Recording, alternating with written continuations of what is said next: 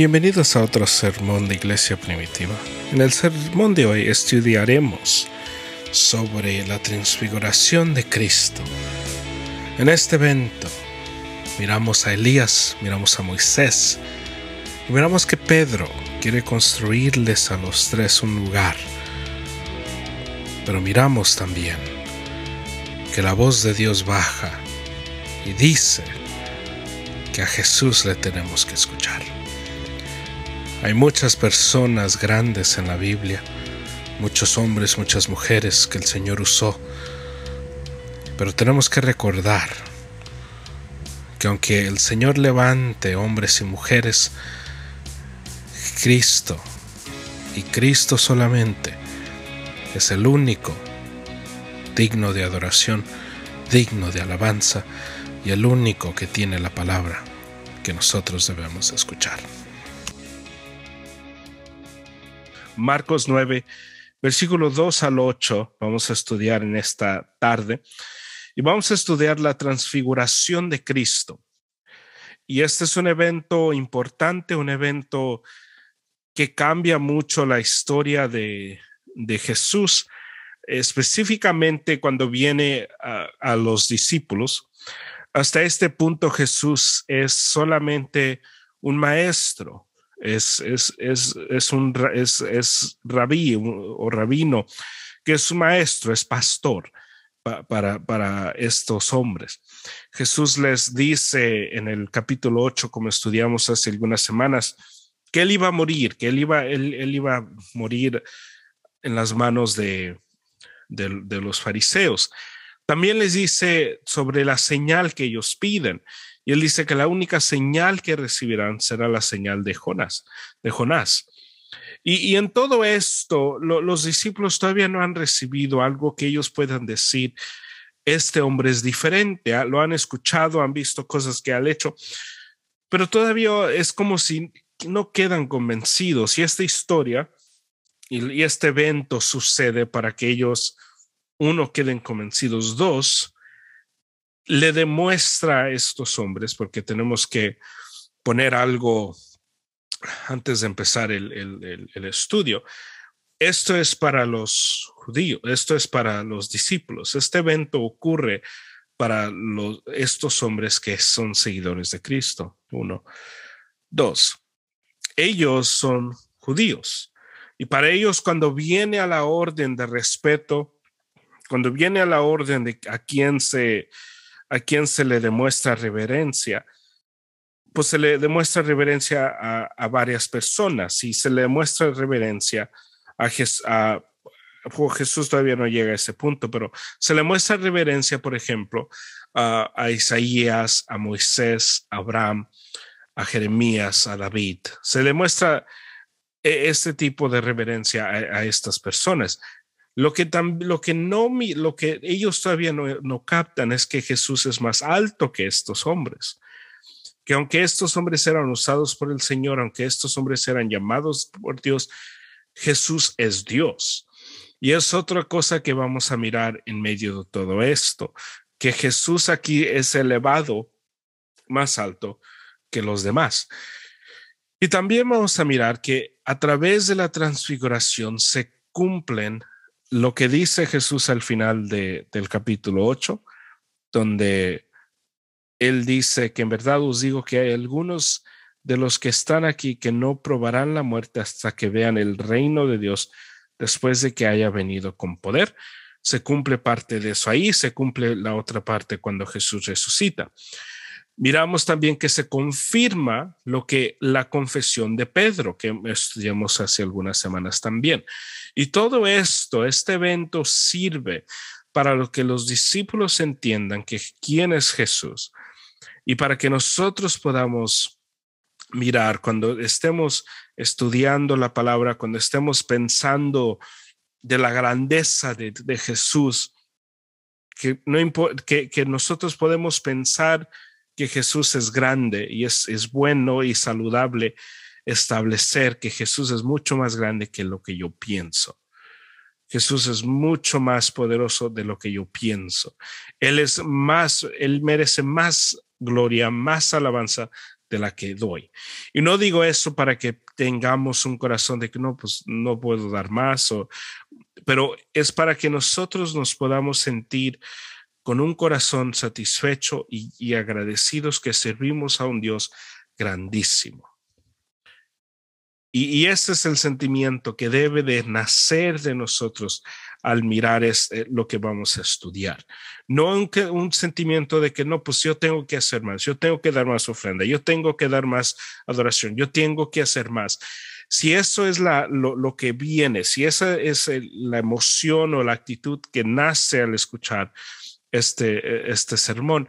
Entonces, no tenemos un, un, entendimiento de la salvación que es por medio de la gracia solamente, por medio, a través de lo que hizo Jesús por nosotros. Nos debe de llenar con un entendimiento de que sí, Jesús es mucho más grande de lo que yo pienso y merece mucho más de lo que doy.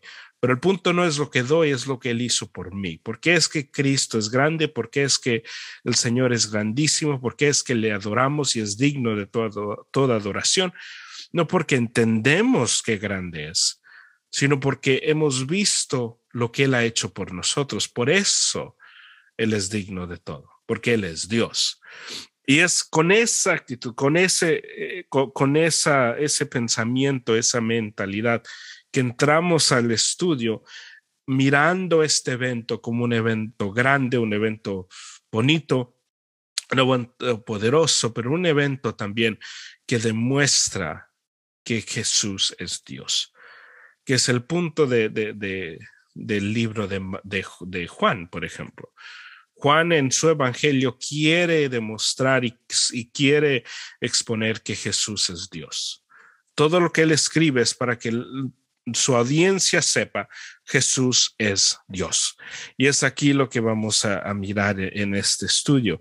Jesús es Dios y es más grande que cualquier otro profeta o llamado del Señor en el tiempo de, de estos discípulos. Dice Marcos 9, versículo 2, y leemos del 2 al 8. Seis días después, Jesús tomó consigo a Pedro, a Jacobo y a Juan, y los llevó aparte solos a un monte alto, y se transfiguró delante de ellos, y sus vestiduras se volvieron resplandecientes, muy blancas, tal como nin ningún lavandero sobre la tierra las puede emblanquecer. Y se les apareció Elías junto con ellos, con Moisés, y estaban hablando con Jesús. Entonces Pedro, interviniendo, dijo a Jesús, rabí, dijo a Jesús, rabí, bueno es estarnos aquí. Hagamos tres en, enramadas, una para ti, otra para Moisés y otra para Elías, porque él no sabía qué decir pues estaban aterrados. Entonces se formó una nube y cubriendo, cubriéndolos y una voz salió de la nube. Este es mi hijo amado, a él oíd. Y enseguida miraron en derredor, pero ya no vi, vieron a nadie con ellos, sino a Jesús solo. Y lo que miramos aquí es algo que, que afecta a estos discípulos. Y algo, y la aplicación principal que, que sale y que va a salir de este, de, este sermón es que entre más nos acerquemos a Cristo, más afectados vamos a salir. Y, y ese es lo que pasa con estos discípulos en este evento. Dice el versículo 2, seis días después, y seis días después de que Jesús pone las condiciones y dice lo que eh, estudiamos en versículos 34 al versículo 1. Seis días después, Jesús toma a Pedro, a Jacob y a Juan, a, Jacobo y a Juan, y lleva a estos tres, y este es, es, lo que hace Jesús una y otra vez. Son estos tres hombres quien Jesús toma y, los lleva a, a orar por él, para que velen con él una hora en el jardín de Getsemaní. Jesús entre los doce tenía estos tres hombres que eran, e, eran más cercanos. Y uno puede decir entre los doce, estos eran los tres líderes. Y lo que miramos eh, eh, en esto es que Jesús lleva estos tres, Pedro siendo el líder vocal, que él hablaba por todos, cada vez que había una pregunta era Pedro quien preguntaba, era Pedro, Pedro quien, quien estaba respondiendo por todos, era Pedro quien en, el libro de Hechos, en la primera parte del libro de Hechos, e, es el, el, que está hablando, el, el, que habla más, el que predica más que cualquier otro. Miramos que lleva a Jacobo, y Jacobo es, es un, una persona interesante porque Jacobo, el otro nombre para Jacobo es Santiago. Pero este Santiago no es el Santiago que escribe el libro de Santiago. Este es Santiago quien muere en el libro de Hechos. Y, este es el primer discípulo que, que muere por, por Jesús. Y después miramos que es su hermano Juan, que, que Juan es otro discípulo muy cercano a Cristo, es el que escribe el libro de Juan, el, primera, segunda, tercera uh, de Juan, y también es el que se le da la revelación de Apocalipsis. Y lleva a estos tres hombres y, los lleva para que ellos miren lo que va a pasar. Dice, y, los llevó aparte solo a ellos a un monte alto y se transfiguró delante de ellos, que es lo interesante que aquí pasa, Jesús se, se pone y, se, y, es una transfiguración de su, de su cuerpo y, de la persona que Él es a, su, a su persona celestial.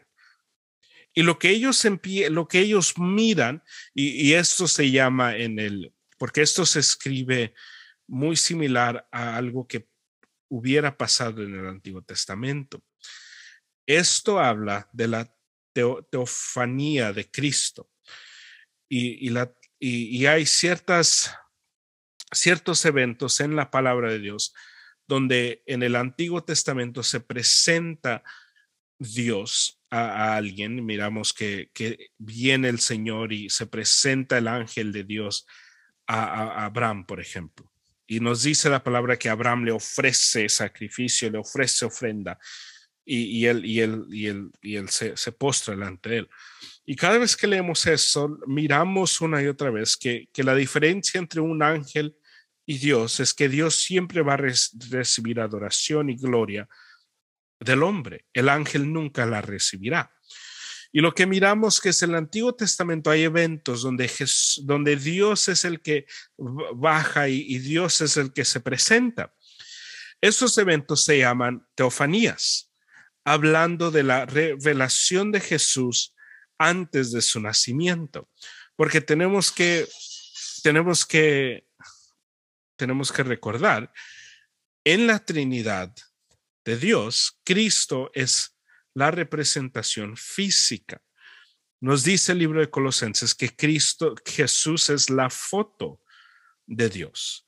Que cada vez que leemos en el Antiguo Testamento que se aparece el ángel del Señor y, miramos que, que la gente responde en postrarse delante de él, tenemos que entender que eso habla no de un ángel, porque un ángel nunca va a recibir adoración de un hombre, que eso habla de Dios. Es Dios quien se presenta. Y cuando es Dios quien se presenta, miramos que no es cualquier otra persona, es Jesús quien se está presentando. Y lo que aquí está pasando, Jesús se transfiguró delante de ellos y ellos están mirando a, Jesús en, en, no en forma solamente de hombre, pero en la forma que Él es. Y lo que mira, y lo que nos dice el versículo 3, y nos dice también, dice un, un monte alto y se transfiguró. No dice que algo ajeno lo transfiguró, no dice que, que el Padre lo transfiguró, Él se transfiguró, porque Él es Dios. Él toma su gloria, Él es el que lo hace todo. Cuando estudiamos esta historia, es importante no pensar que Jesús solamente es parte de lo que está pasando. Jesús es el que está organizando esto. Jesús es el que los lleva al monte. Es Jesús quien, está haciendo esta obra para demostrarles y enseñarles a ellos que Él es Dios. Que de mucha, de, gran parte es, lo que estaban pidiendo los fariseos. Los fariseos están pidiendo una señal del cielo y el Señor no se las da. Este evento el Señor se los da a esos tres hombres para confirmar lo que ellos ya creen de Él, uno. Y dos, para darles la, la seguranza, la, confirmación de que su fe está puesta en Él. No que ellos creen y solo creen y no hay evidencia de, quién es Él. Aquí es una evidencia de, del poder y la, y la majestad de Dios, dice el 3. Y sus vestiduras se volvieron resplandecientes, las, las vestiduras de los tres hombres. Y sus vestiduras se volvieron resplandecientes, muy blancas, tal como ningún lavandero sobre la tierra las puede blanquecer miramos aquí que estos hombres solo son llevados. Imagino que ellos pensaban, Jesús nos va a decir algo, Jesús nos va hablar de algo. Lo que es importante de, reconocer eh, a través de esto es que es posible que Jesús había hecho esto antes. También que esto era algo que Jesús hacía, que no era algo Ah, fuera de lo común que Jesús tomara a estos tres hombres y, y, tratara con ellos de una manera diferente. Y lo que miramos aquí es que ellos conectados con su asociación a Jesús, estando cerca de Jesús, que sus, sus vestiduras se volvieron blancas, resplandecientes, que es el efecto del Señor sobre nuestras vidas uno puede, uno nota, uno que está en la palabra nota y sabe cuando alguien más no está en la palabra o cuando alguien sí está en la palabra. Se puede ver.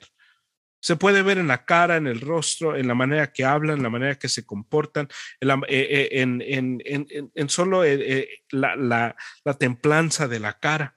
Cuando un cristiano se aleja de las cosas del Señor, uno, uno como, cristiano puede reconocer eso. Hay, hay, un peso sobre esa persona, los ojos te, te, hablan y te dicen todo lo que uno, lo que uno tiene que quiere saber del estado espiritual de esa persona. Pero lo opuesto también es cierto. Cuando uno está caminando con el Señor, los ojos te, te demuestran la templanza, la, la, manera que la persona se, se comporta es muy diferente. Y no es que ellos están diciendo gloria a Dios, están orando en la esquina, no es que están siempre cantando canciones cristianas, es que la manera que ellos, eh, ellos viven es muy diferente. Y lo que miramos aquí, que estos hombres son afectados, se acercan a Cristo, están con Cristo, y porque el Señor se, se transfiguró, ellos también son, son tocados por eso. Sus ropas son emblanquecidas, son, nos dice la palabra aquí, resplandecientes. Y no tiene nada que ver con ellos, tiene todo que ver con Jesús. Lo bello de caminar con Cristo es que el, el, esfuerzo de cambiar no viene de uno, viene de Él. Es tan interesante que cuando uno camina con el Señor y uno solo eh, se enfoca en las cosas fundamentales que nos habla la palabra, de leer la Biblia, estar en comunión con los hermanos, pasar tiempo en oración, uno mira que uno no se tiene que esforzar para cambiar, uno cambia naturalmente cuando se acerca al Señor, porque pasa de una manera natural porque lo que está cambiando es la naturaleza de la persona. Es tan interesante que cuando alguien está caminando con el Señor, está orando, está leyendo su Biblia, esa persona no acaba de decir, es porque me tengo que esforzar a amar a la gente. Porque ese esfuerzo es un esfuerzo humano. ¿Qué es lo que dice Pablo? Los amo con el amor de Cristo. No dice Pablo, los amo con mi amor tan profundo, tan grande. No, el amor del ser humano es un amor que no, que, que, no llega a nada. Nadie se hunde en un amor del humano. Porque el amor del ser humano es condicional. Hasta los, el amor de, de, un padre, una madre es condicional. Si un hijo, ah, hay, yo, yo tengo, yo, yo pienso que cada padre tiene su hijo, hija favorito por diferentes razones, pero hay, hay hijos que necesitan más ayuda, que el padre dice, no, pues este es, posible que se pierda si no estoy con él y uno le, le, le, demuestra más cariño, más guiancia.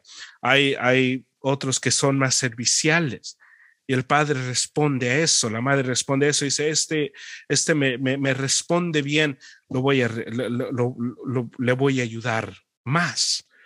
Y es lo que pasa porque el amor del ser humano es un amor que, que, no es perfecto. Por eso el amor de nosotros hacia uno al otro no tiene que ser un amor de uno, tiene que ser un amor de Dios. Por eso si uno intenta amar a la iglesia con su propio amor, claro que se va a cansar, se va a fastidiar, porque todos aquí eh, en, la iglesia, en todas las iglesias, somos personas diferentes. Algunos de nosotros somos más fáciles de amar que otros. Y si uno está intentando amar con el amor que uno tiene, uno va, no va a amar a la gente, uno va a aguantar a la gente. Hay muchos cristianos que viven sus vidas no amando al cristiano, no amando a su hermano, no amando al prójimo, sino aguantando. Y cuando uno está aguantando, tarde o temprano, esa paciencia va a terminar. Y, uno se va a alejar y va a decir, es porque me cansé, se me hizo duro amar. Pero eso ya nunca era amor, eso era, estaba, estaba aguantando, estaba soportando las acciones, la reacción, los comentarios, lo que sea. Cuando uno está amando en el amor de Cristo, Vamos a amar como el Señor nos llama amar. Un amor que perdona, un amor que considera a otros mejores que ellos, un amor que considera las necesidades de otros antes de las necesidades de uno, un amor que está perdonando y cubriendo pecados de otros.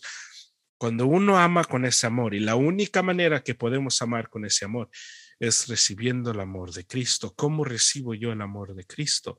Estando cerca de Cristo. Si yo me alejo de Cristo, yo voy a estar esforzándome en mis, en mis propias fuerzas.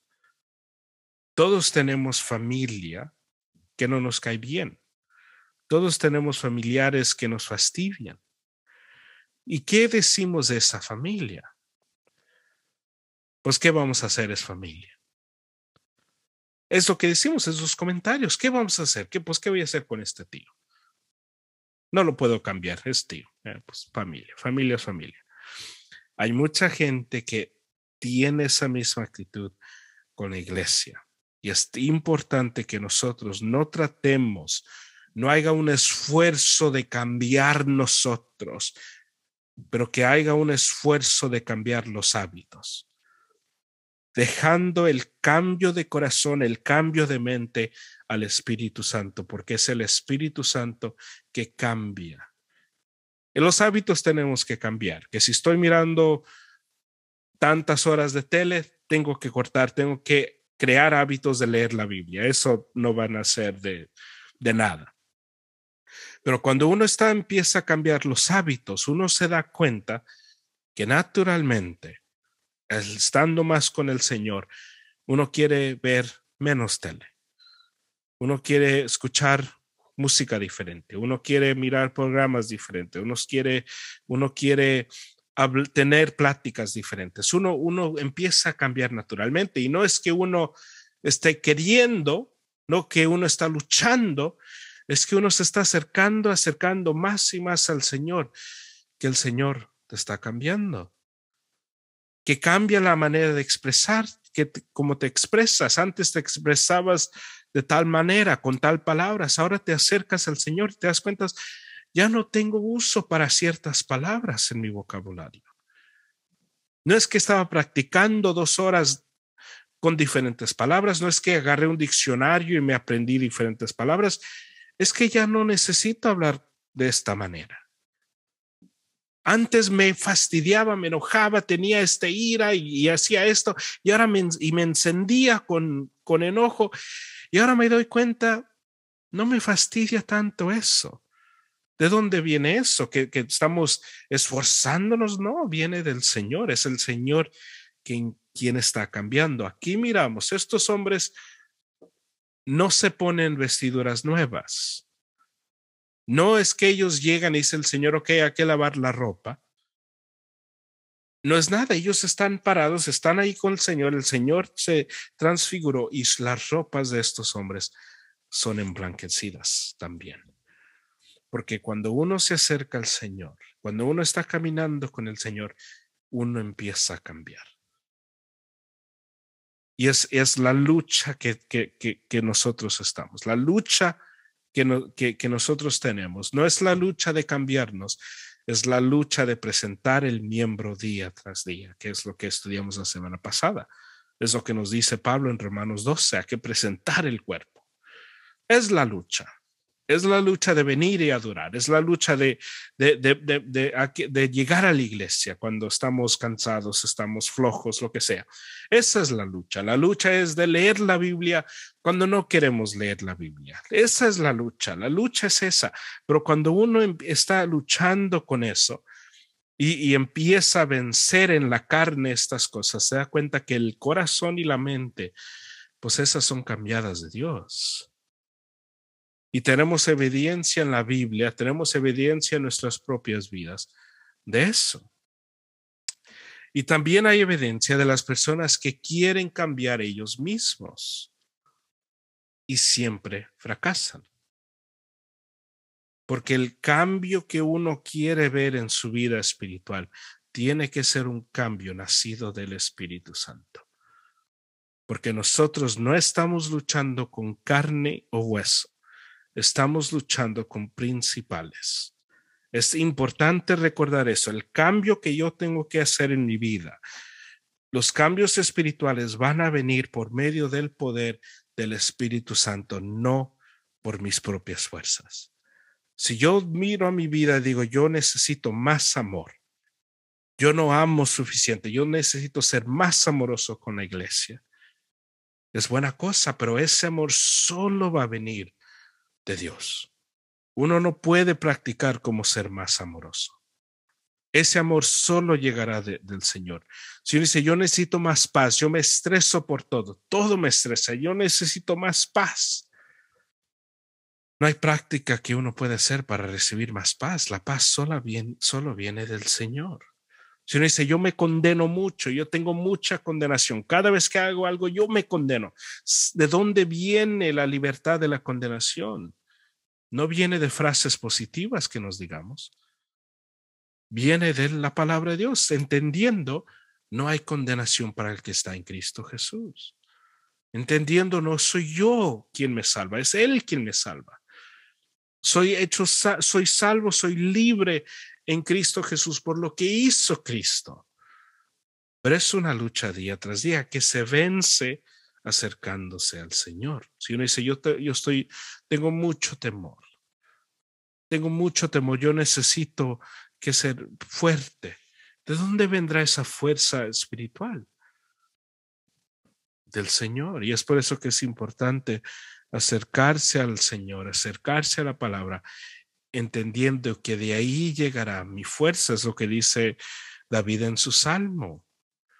Miro al cielo, de ahí viene mi ayuda, porque nuestra ayuda viene de Dios. Y lo que nosotros tenemos que cambiar son los hábitos para crear esas oportunidades. Que si yo me siento y miro todo día, todo el día, 12, 14, 16 horas, miro tele obviamente nunca va a haber cambio. Digo, no, pues me metí a la iglesia y el resto del tiempo pues, estaba mirando la tele, pero me metí a la iglesia, ¿por qué no cambio? Porque esos hábitos que también que, tienen que cambiar. Nos dice el versículo 4. Y se les apareció, se les apareció Elías junto con Moisés y estaban hablando con Jesús. Jesús se transfiguró, la ropa de, los discípulos se, se, hace blanca y se volvieron resplandecientes, nos dice la palabra, y se les apareció Elías junto a Moisés y estaban hablando con Jesús. Y estos tres, estos dos hombres, Elías y Moisés, son representaciones de una de dos de las personas más importantes, más sagradas, más recibidas por el pueblo judío. Que cuando miramos esto, que salen estos dos hombres, tenemos que recordar quién es la audiencia, quién está mirando esto. Para nosotros, Jesús es sobre Moisés y Elías. No hay problema. Para estos tres hombres judíos, que desde pequeños se les habló de la grandeza de Moisés, fue Moisés quien nos sacó de, de, Egipto, fue Moisés quien estableció la ley, fue Moisés quien hizo esto, fue Moisés, fue Moisés, fue Moisés. No hay figura más grande para un judío que Moisés. Y eso recibimos a Elías. Elías, uno, uno puede decir, el primer profeta grande. Para ellos no había otro más grande, porque era el primero.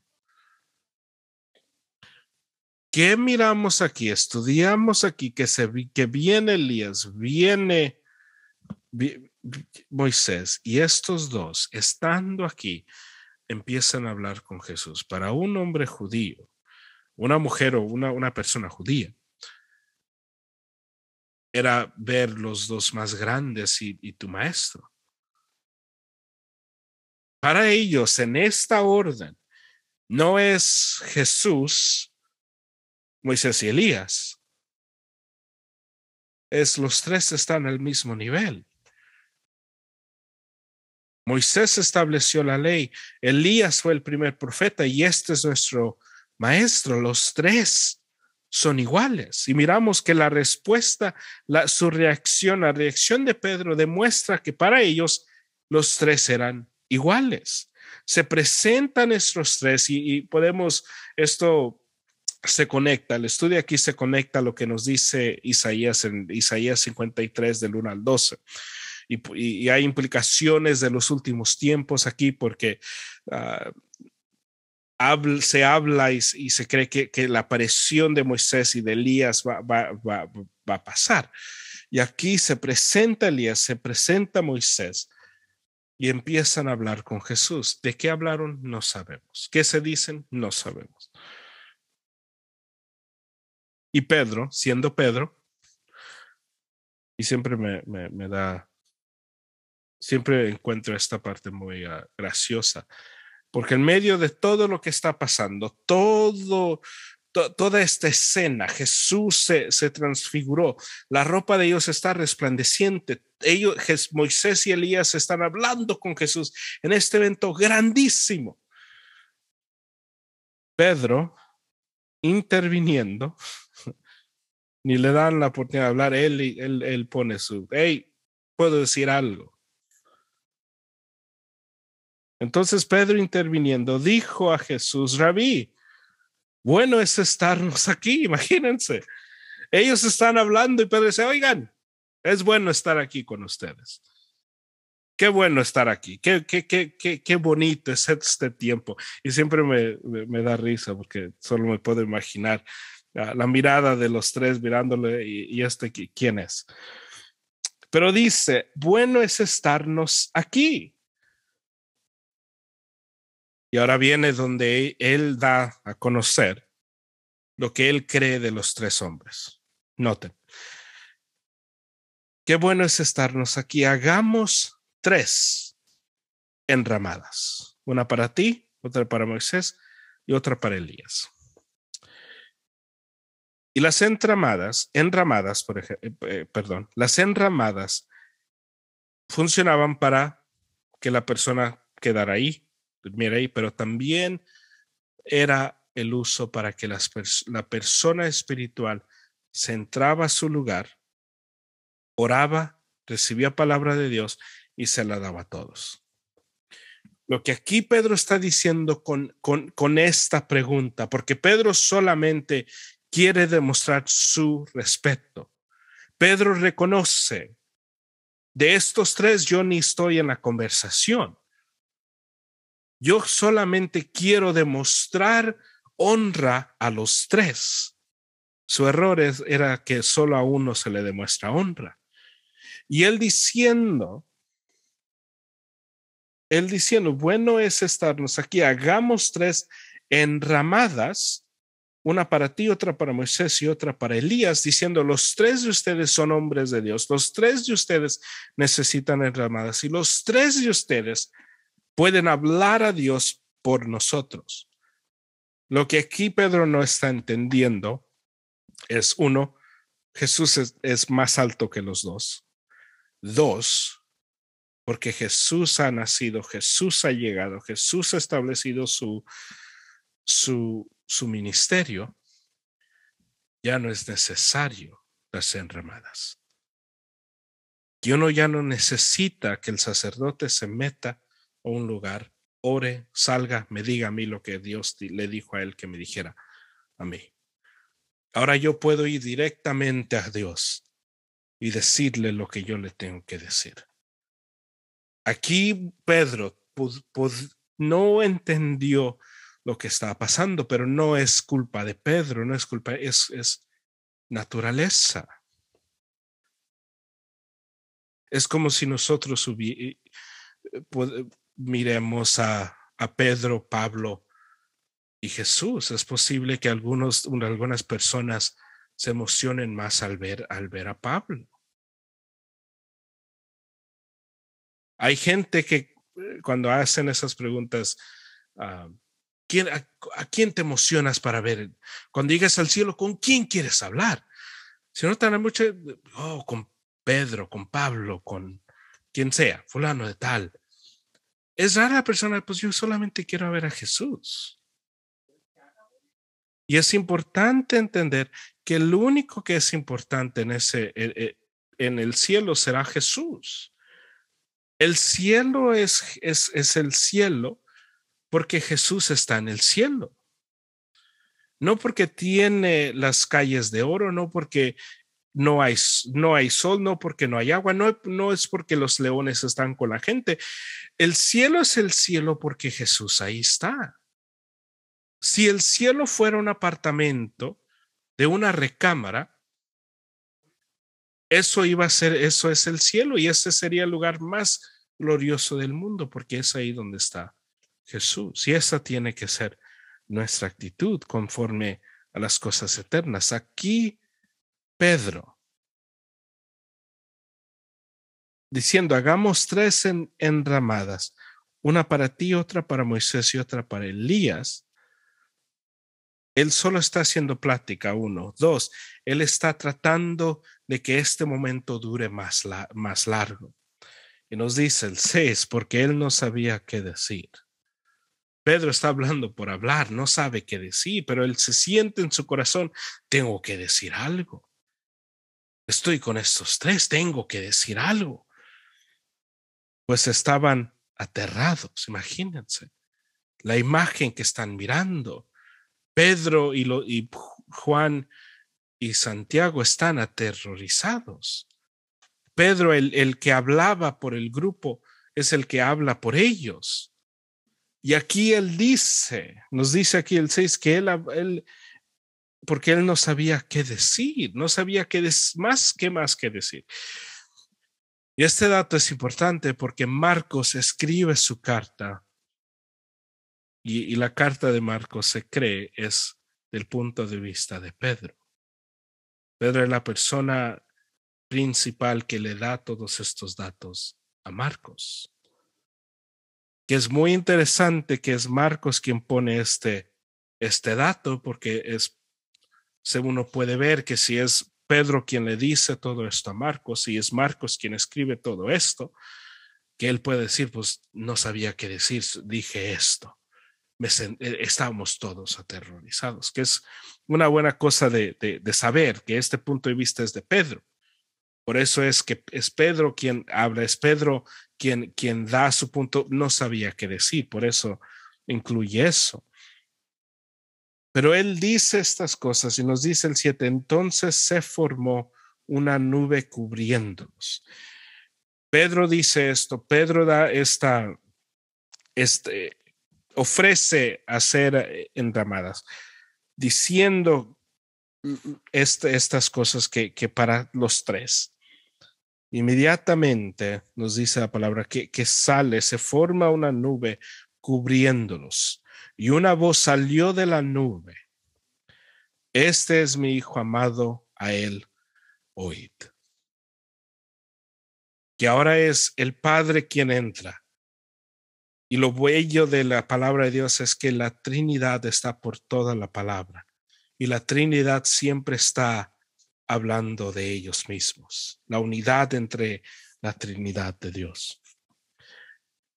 Los cubre una nube, se forman cubriéndolos y una voz salió de la nube. Este es mi hijo amado, a él, a oíd.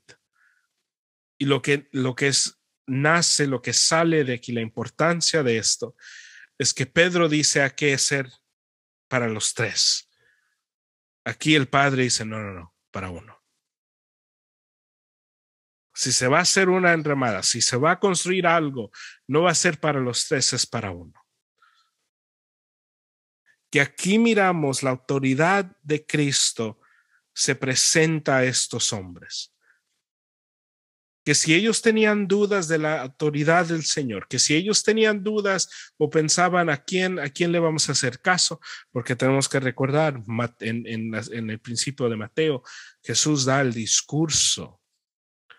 Jesús da el discurso del sermón del monte. Y en el sermón del monte Jesús dice, ustedes han escuchado que les, se les dice, yo les digo esto, ustedes se les han dicho esto, ahora yo digo esto, que, ellos se están preguntando, Jesús nos ha dicho que de esto, que le hagamos caso a él, que si ahora hay cualquier problema, si ellos dicen, no, pues no sabemos qué hacer, y los fariseos ya están diciendo que Jesús dice algo contrario a lo que dice Moisés, que es mentira, pero si hay cualquier confusión en ellos, ¿a quién le deberemos de hacer caso? Aquí el Padre cierra este caso y dice, Él es mi hijo, a él oíd.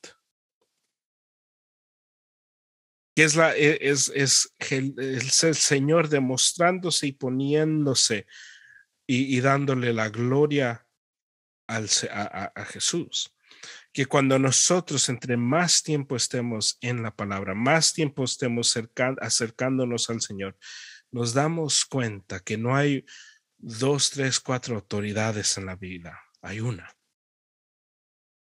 Y cuando viene el tiempo de adorar, cuando viene el tiempo de, mirar qué es lo más importante en la vida, no hay tres cosas importantes, no hay dos cosas importantes, no hay cinco, hay una.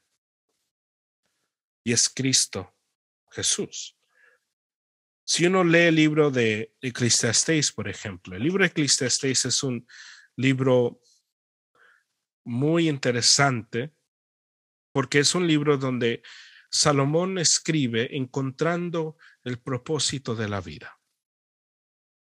Y Salomón trata de encontrar, encontrar el propósito de la vida en educación, en trabajo, en vicio, en sexo, en relaciones, en amor, en amistad, en, muchas cosas, en la ciencia, en, en muchas cosas.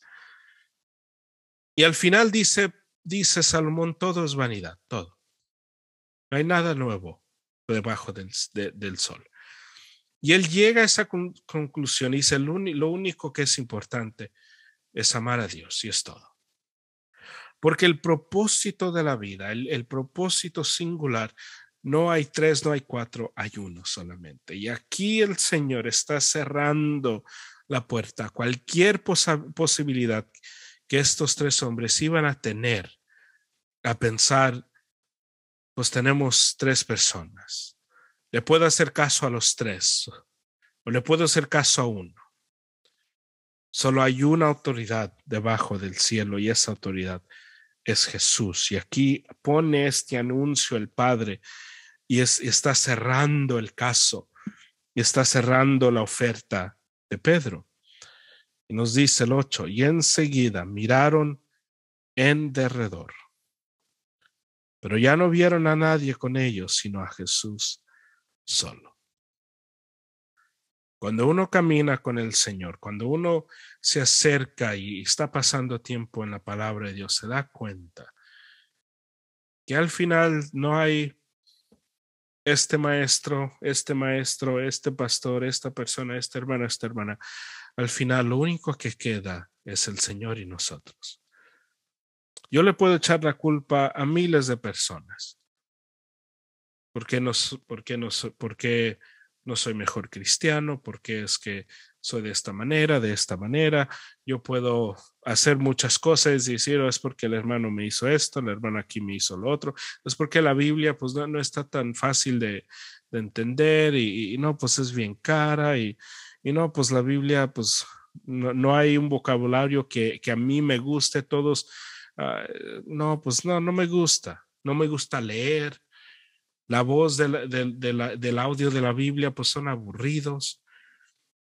Y puedo, y puedo hacerme mu muchas excusas la música cristiana, pues todas son la, la, misma y no, pues está bien aburrida y todos cantan las mismas canciones, no hay, no hay, no hay persona original y me puedo hacer cualquier excusa que yo me quiera hacer. Al fin, lo único que va a quedar es el Señor y yo. Si uno no camina con el Señor, si uno no se somete a Cristo, no es porque el hermano, la hermana, la Biblia, el pastor, esto, esto, lo otro es porque uno no se sometió.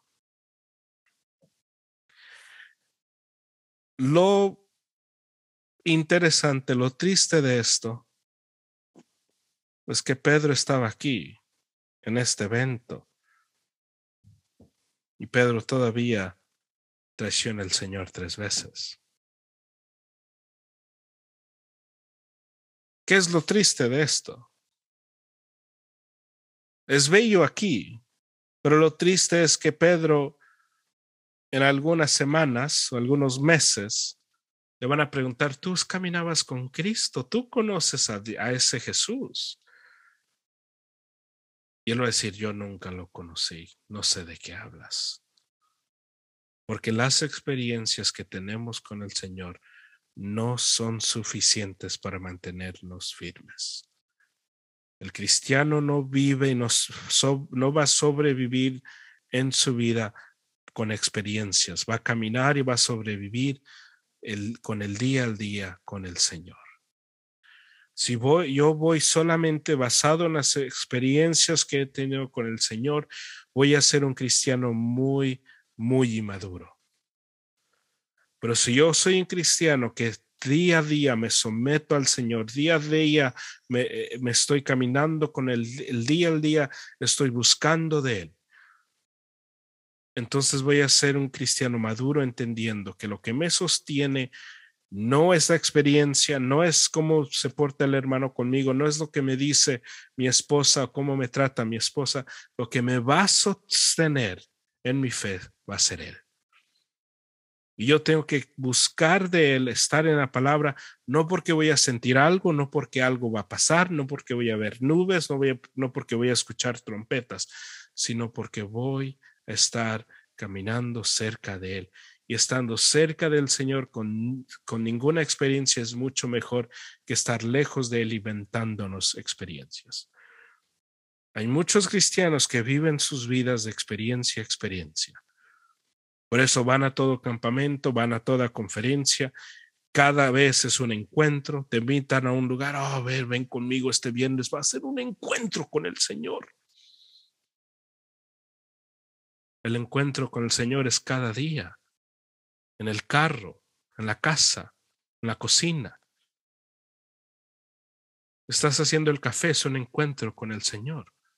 Estás cocinando huevos, es un encuentro con el Señor. Estás sacando la basura, un encuentro con el Señor. Pero si yo hago de mi vida espiritual un encuentro, vean este viernes, un, un servicio muy diferente.